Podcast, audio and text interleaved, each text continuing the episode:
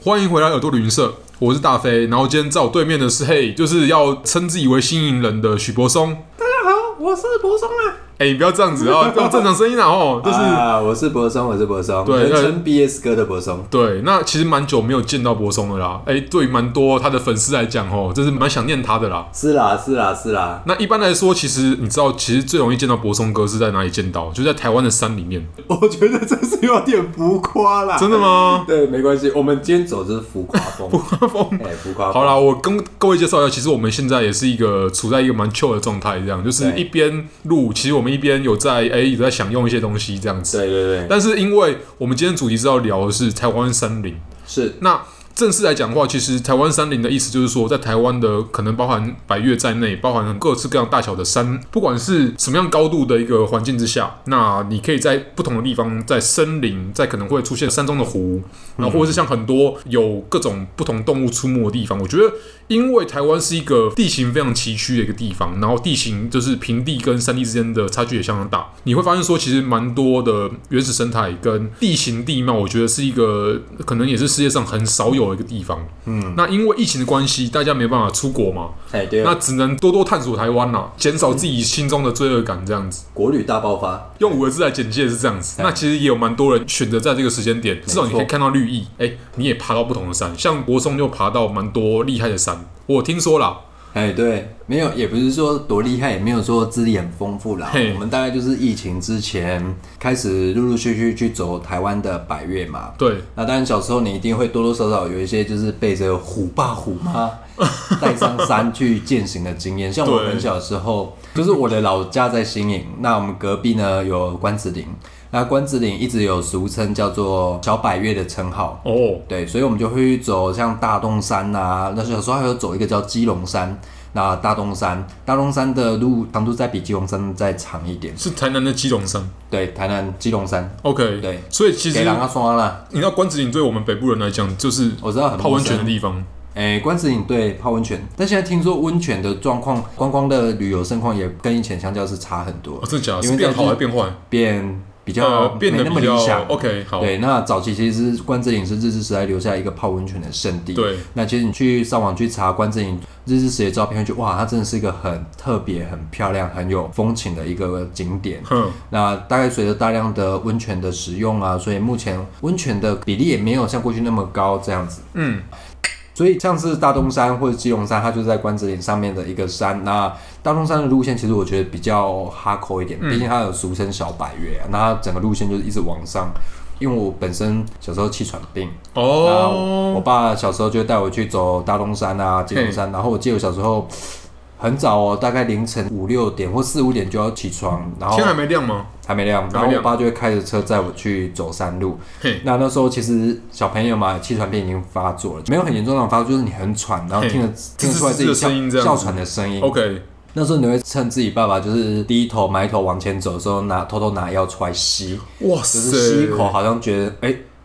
舒畅一点。就舒畅舒服一点，然后再继续咬着牙继续往上走，这样。哇，告诉你这个虎爸不得了啊！从小就这样子，从小就爱面磨子练。没有，从小爱面子，那就你很怕自己气喘是被知道，然后家长可能对你又很失望说，以为你比较稳定了，但其实嗯你没有那么稳定，你还是很容易因为一些激烈运动而喘起来。但我一直很不想让他们担心，所以从爬山过程中开始体悟到。你会面对那个界限是，我今天病情发作，那是不是应该跟父亲说？嗯对那父亲说了，他会很担心你，甚至会对你的病情的发展很失望。嘿那这时候你到底该不该告诉他，还是自己就吞下来？当然，我选择是后者，我就自己吸药解决。而且你然还后自当没己事，自己继续往上走。这样上走，然后还往下走，就是爬完整座山这样子，还对一直重复的不停的在爬。对，长大之后我们再回去大龙山，还是觉得有点累啦。但是， 但是你会因为小时候这样会有阴影，就说，哎、你看我是带着病情上去爬，然后长大之后又再爬，这不会，因为其实我名字大家知道，我名字有博又有松松，哇，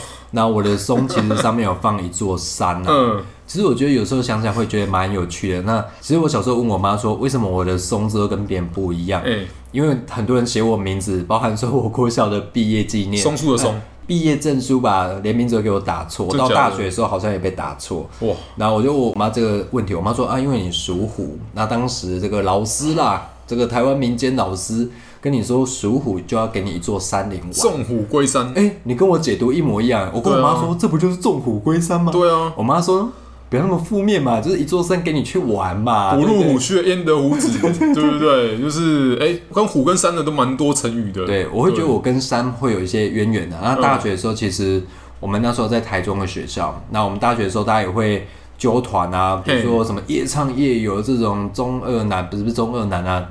大学阳光男会做的事情，我们几乎都做过。嗯，那我们在大三、大四的时候，我们又凌晨四五点起床，然后就在校门口集合，然后就十几台摩托车，然后抽钥匙没有抽钥匙，抽钥匙是晚上 的事，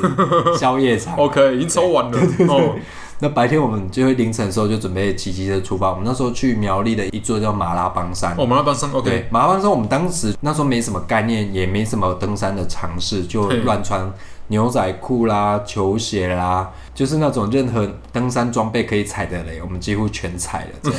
可是我觉得当时的登山风气跟现在登山风气不一样。嘿，虽然说我反正这个毕业不过两三年而已啦，这样。对啊，哎，柏松，我记得你是 你现在二五，没有没有没有，当时你如果要参加登山活动，大部分透过登山协会或者嗯是学校的登山社。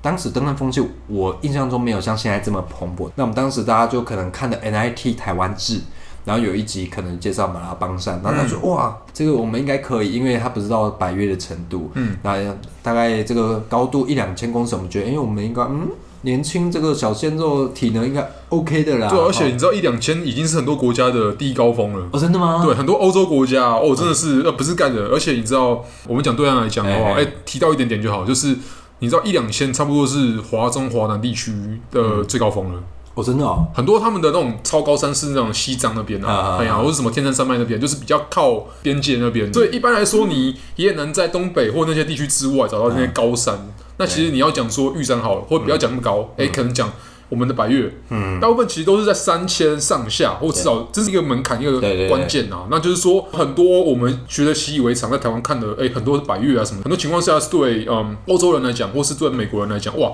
就不可多得。对啊，比如说像登山这件事，我后来跟我的大学同学聊到说，哎、我们为什么大学的时候没有常登山或者是上百越？趁体力最好的时候，对，体力二十几岁，而且就是最喷过山啊，不是对碰过一松爱之间、啊哦那时候大家觉得体能最好，然后可能生活压力没有现在那么大，但是有各自不同的压力要面对。嘿。可是大家会觉得说，其实登山这件事情涉及到经济资本，哦，第一，真的你可能需要登山装备。现在当然大家会觉得说登山装备都可以租，这都没有错。嗯，可是大家知道，在我们那个时候，并没有这个法国连锁登山用品社啊。如果想要知道是哪间法国连锁登山用品社，需要付费来解锁、 啊。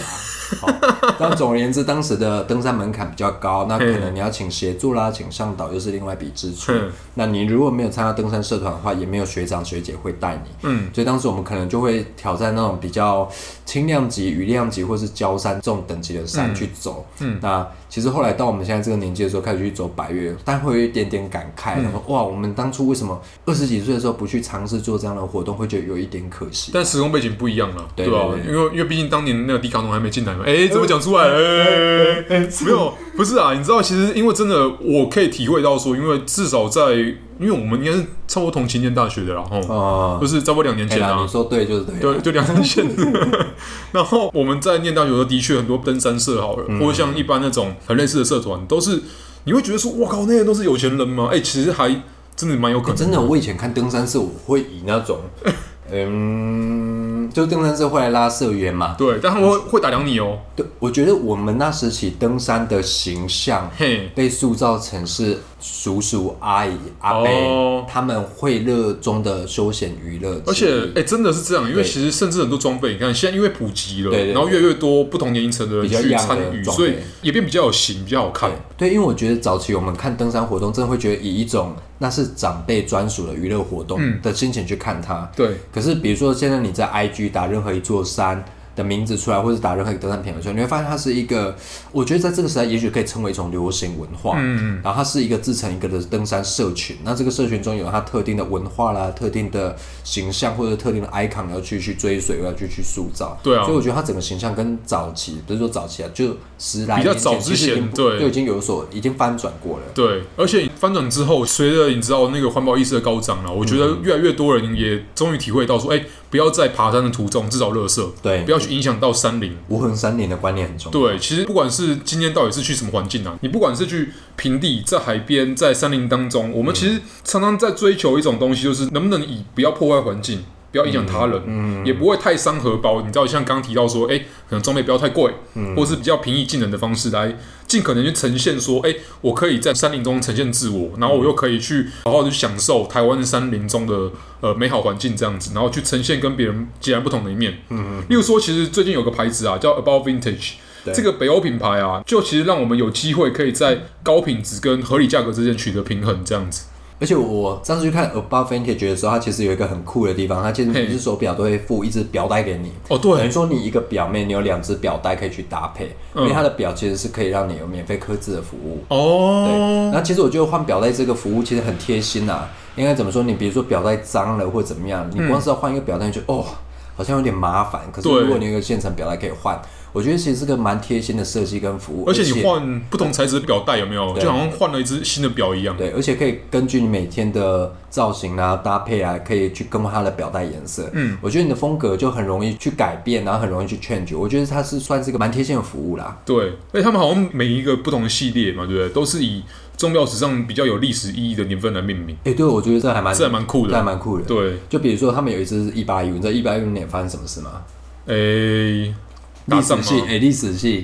历史系，历诶，啊哎我史诶，系。我好像有听说过，好像跟什么拿破仑什么有关的 啊，只是记得这个完蛋了，就是铁血什么？铁血什么？铁血宰相，呃，铁铁真的假的啦？刘伯温，不是啦， 不是刘俾斯麦啦， 没事的，不是刘伯温啊，啊德国那个宰相啊，哎哎呀，那普鲁士，哎哎，普鲁士，哎，你知道普鲁士吧？哦哦，知道知道。普鲁士知就道哎在丹麦下面，就是 About Vintage 那个故乡的下面而已啦。对对然后对对对，那没错其实一八五年也是一个蛮重要的年份，你刚提到，就制表业来说，它其实是计时技术发明的年代。真的假的？对对对，啊，计时技术是什么？大家可以去 wiki 一下，可以了解它背后的时空脉络跟历史资讯。也就是因为有这个技术演进，所以才有今天的表了。我的对对我理解是这样没。错没错对，那其实之前在另外一集，我们有我们有跟 Redink 一起聊，哎，其实当时就有提到说 b o b Vintage 其实是一个非常注重环境保护跟平衡的品牌，这样子，不只是有赞助那个的 Ocean Cleanup 去合作清理塑胶海废，然后也有跟 Choose 合作，甚至还有去抵消那个所有员工的碳足迹。那他们其实 About Vintage 还有设计了四款啊，就是百分之百由回收塑胶制作而成的环保 NATO 的，刚刚讲到那个表带，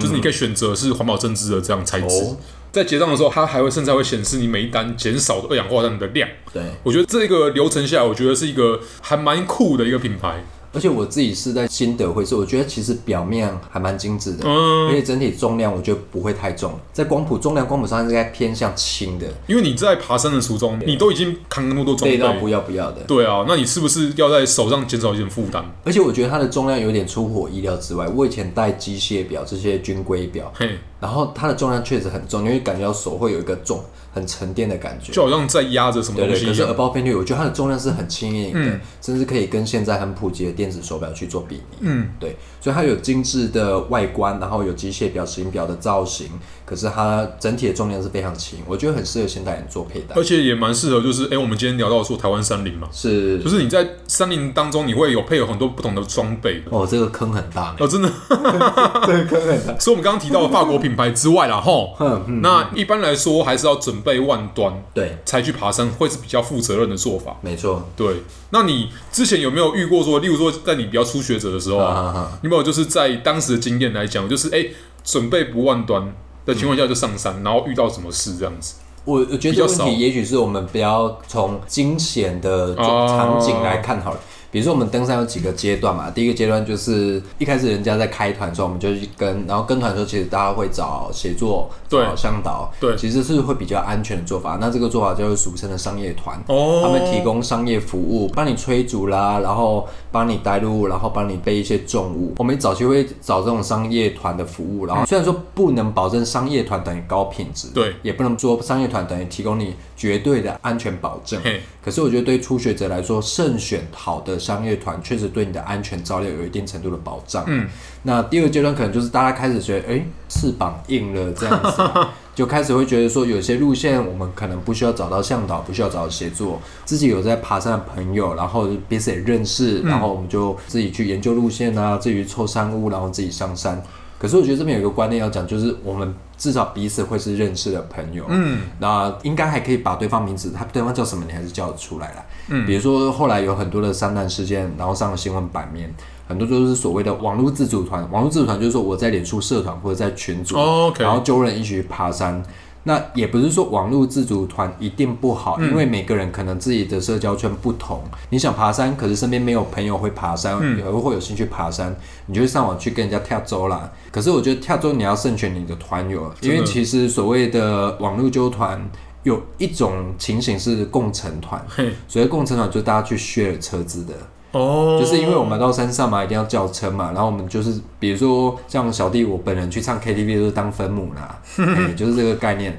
那大家到了目的地到登山口，可能走一走还会讲个几句话，就因为各自的体能状况啦、脚脚力啊或体力就嗯拆散掉了。嗯，那很容易因为拆散你跟不到前面团，然后经验值可能也不太够，对，你就会落单。那这里也不是说落单一定不好，而是新手落单这件事，新手加落单很容易出很危事险，对，对，所以这是爬山几个历程跟阶段。那刚刚大飞有问到说比较惊险的状况，我记得很清楚。有一次我们去走新竹的高岛纵走，是遇到摩西娜吗？也不是摩西那啦，这个倒还好。但是其实我觉得高岛纵走是一个很漂亮的路线，那它走起来的感觉也很舒服，因为它的土质是比较松软，而且有弹性。哦，你可以在它的上面跳跳跳，它会端哦端哦端哦，它是一个很酷的体验。嗯而且还有几个路段，有几个森林，有几个林道区域很漂亮。嗯，它那个光透过整个大树整个照过来，它其实整个算是零系光，我觉得那个光线很美很漂亮。嗯，但是我觉得那次发生一个很酷的情形，就是我们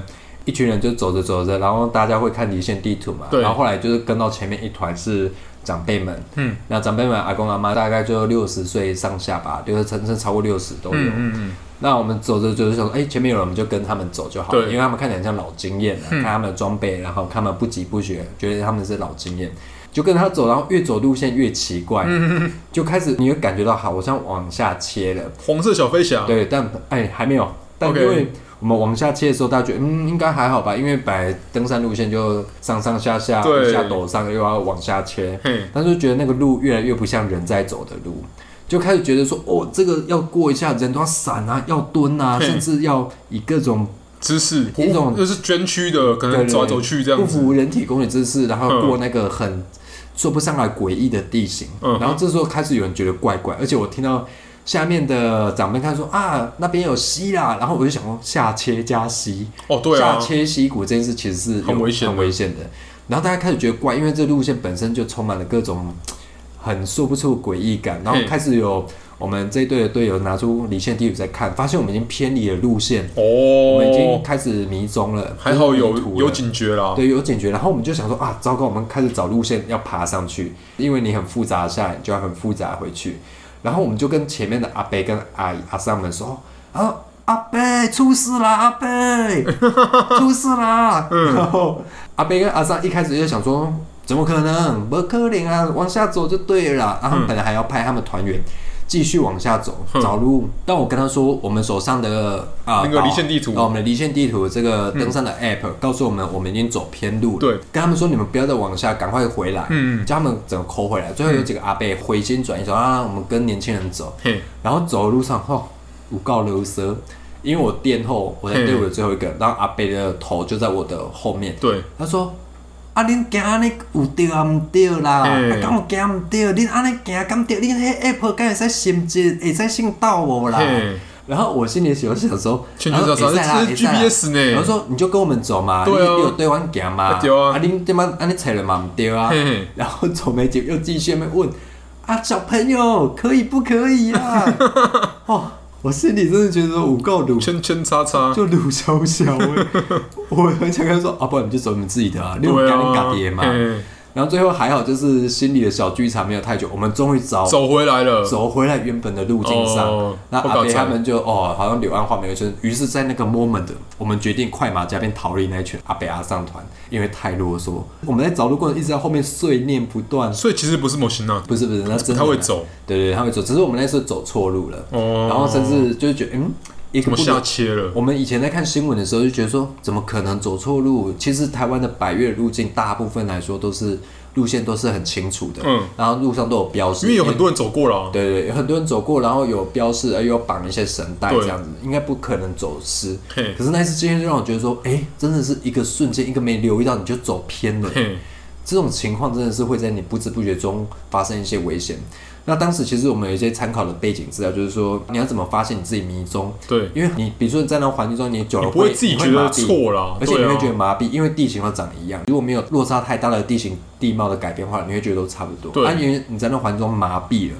那你就继续走。那你要怎么发现自己迷踪？我觉得有几个重要的关键。第一个是你开始觉得那个地形开始怪怪的，怪怪的，就觉得说好像不是人不太像嗯路，不像有人走路，而且第二个、路上都开始没有看到一些告示牌，没有指示牌。哦，什么或是那个丝带那对个对那对个颜色的那你开个始觉得说，哎、当有出现这些情形的时候，你就要开始觉得怪，因为现在山上其实人算很多了，嗯你只要觉得说怎么都没遇到人，对啊，那可能就是有一些状况。哦，那这时候你可能要做的做法是回到原本路线，或者先冷静下来。还是会不会有另外一种方式，就是干脆就不要再走了，停住呃，好的做法应该是你要再往上走，因为很多人哦，过去台湾有一个说法，就是说要往下切，下切溪谷，你就会得沿救着溪流走，就会走到什么村落 啦嘿、嘿聚嘿落，你就可以得救了。但其实这个说法，我们后来考察过说其实它从美国来 的。可是你知道美国的地形跟台湾不一样，台湾就是 呃很崎岖啊深谷、深谷，然对后腹地很小。那可是美国是整个下来之后，它是一个很宽敞的平原河谷，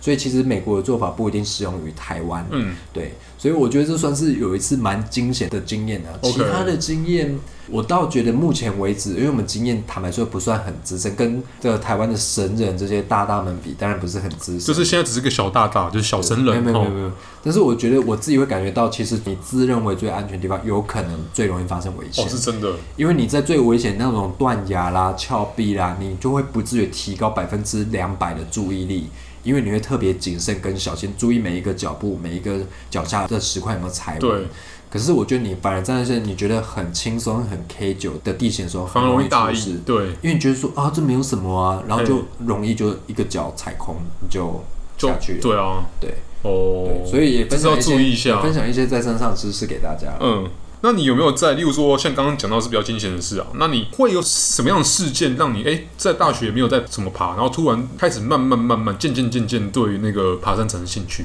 我刚刚有提到说我们大学的时候后来去马拉邦山嘛，嘿，去马拉邦山原因是因为我们看了 NIT 台湾志嘛，哦，所以我觉得 NIT 台湾志算是不管是小时候或青少年时期，给予我蛮大量山林知识的一个媒介管道之一啦。那 NIT 台湾志的品质很好，然后它其实也做了很久很长寿的节目，到现在还是在制作。就是电视节目，就是优质电视节目啊，对对对啊， NIT 台湾志，嗯，我觉得其实像这档节目在台湾有很重要的存在性，嗯，比如说你看台湾的地形地貌如此丰富，可是我们过去的户外杂志或是户外的媒体节目，嗯，似乎无法养起这一群的专业工作者，嗯，我会觉得这件事很奇怪，因为台湾徒有登山或户外的风气，可是却养不起登山或户外的产业，嗯，对，所谓户外产业不是说找商业团、找协助这些，这些当然不是问题，对可是像媒体这样的存在，这样的平台其实是很难去存活下来。嗯，比如说大家过去会提到说，呃，有一些很厉害的户外杂志啦，像最近台湾三月也是刚复刊没多久 OK 嗯大家可以多多支持啦。台湾三月是很专业的台湾户外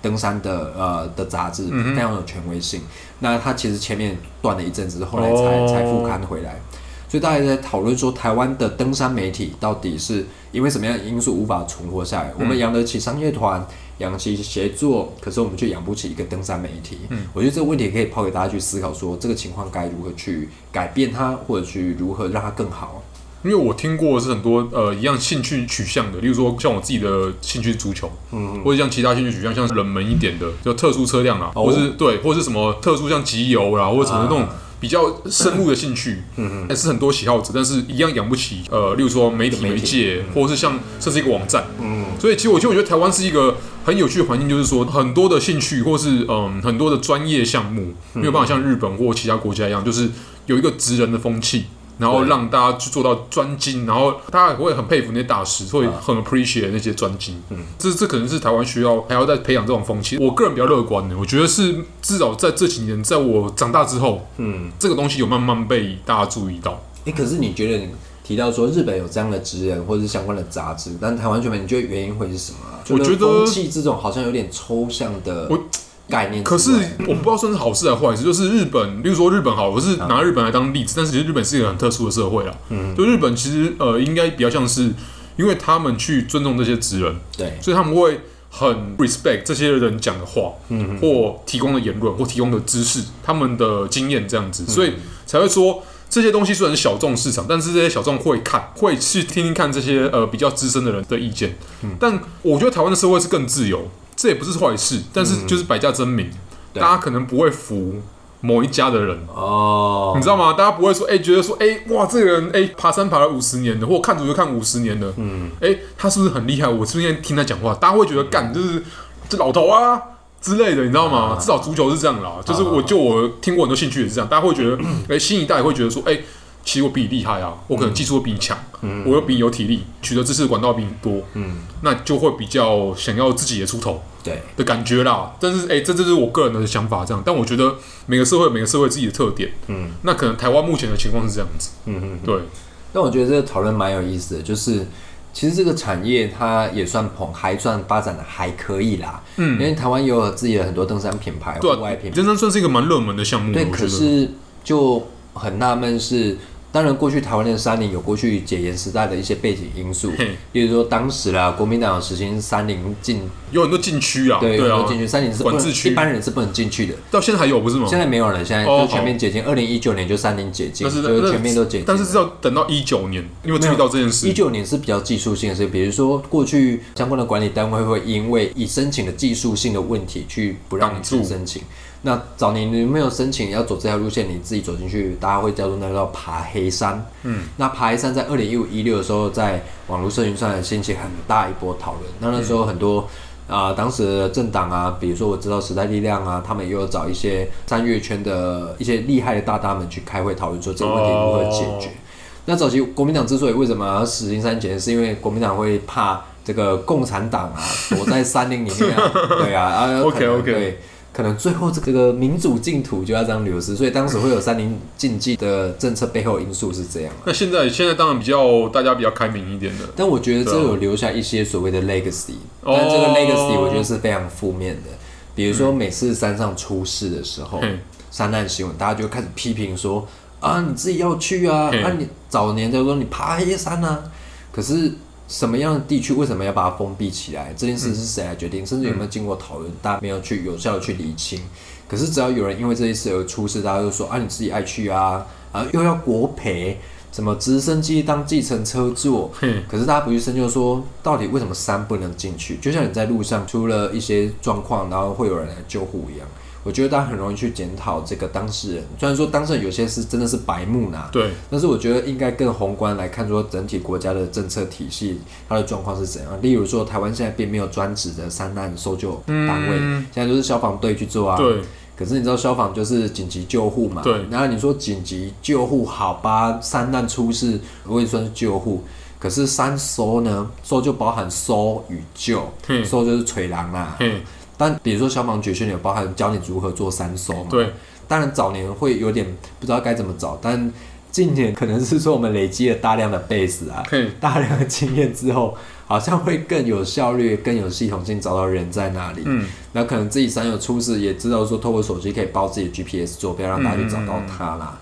但是我觉得这件事情，就以一个多山著称的国家来说，很奇怪。我也觉得一个对，山林很多地方没有是专职的山林搜救队，而对且啊，它的经验传承几乎就是散落在各个消防分队。嗯，虽然说很容易出事，就那几座山，那几座山隶属的消防局就这几间啊。但我觉得其实这无形中是增加消防员的，对，额外的负担，对啊因为他也是们社会除的了负担，不包含说之前前几年那种什么摘除蜂窝啦，，对，然后甚至抓猫抓狗啊、抓猫抓狗这是超常发生的对啊，这种事很多。那你今天连三收东业务也要放进来，当然大家会觉得说，哎、越做越好，好像越做越有一回事，好像台湾有台湾的玩法。可是我觉得可能有时候要想的是，在一个山林地形占了台湾百分之七十以上的这个地方，我们真的不需要一直专职的山难搜救队吗？我觉得是一个大家可以讨论的方向啊。而且就像你刚刚提到的，就是正因为这个遗毒啦，其实大家一般台湾人对山林的理解跟台湾山林的认识是少的。至少的，而且是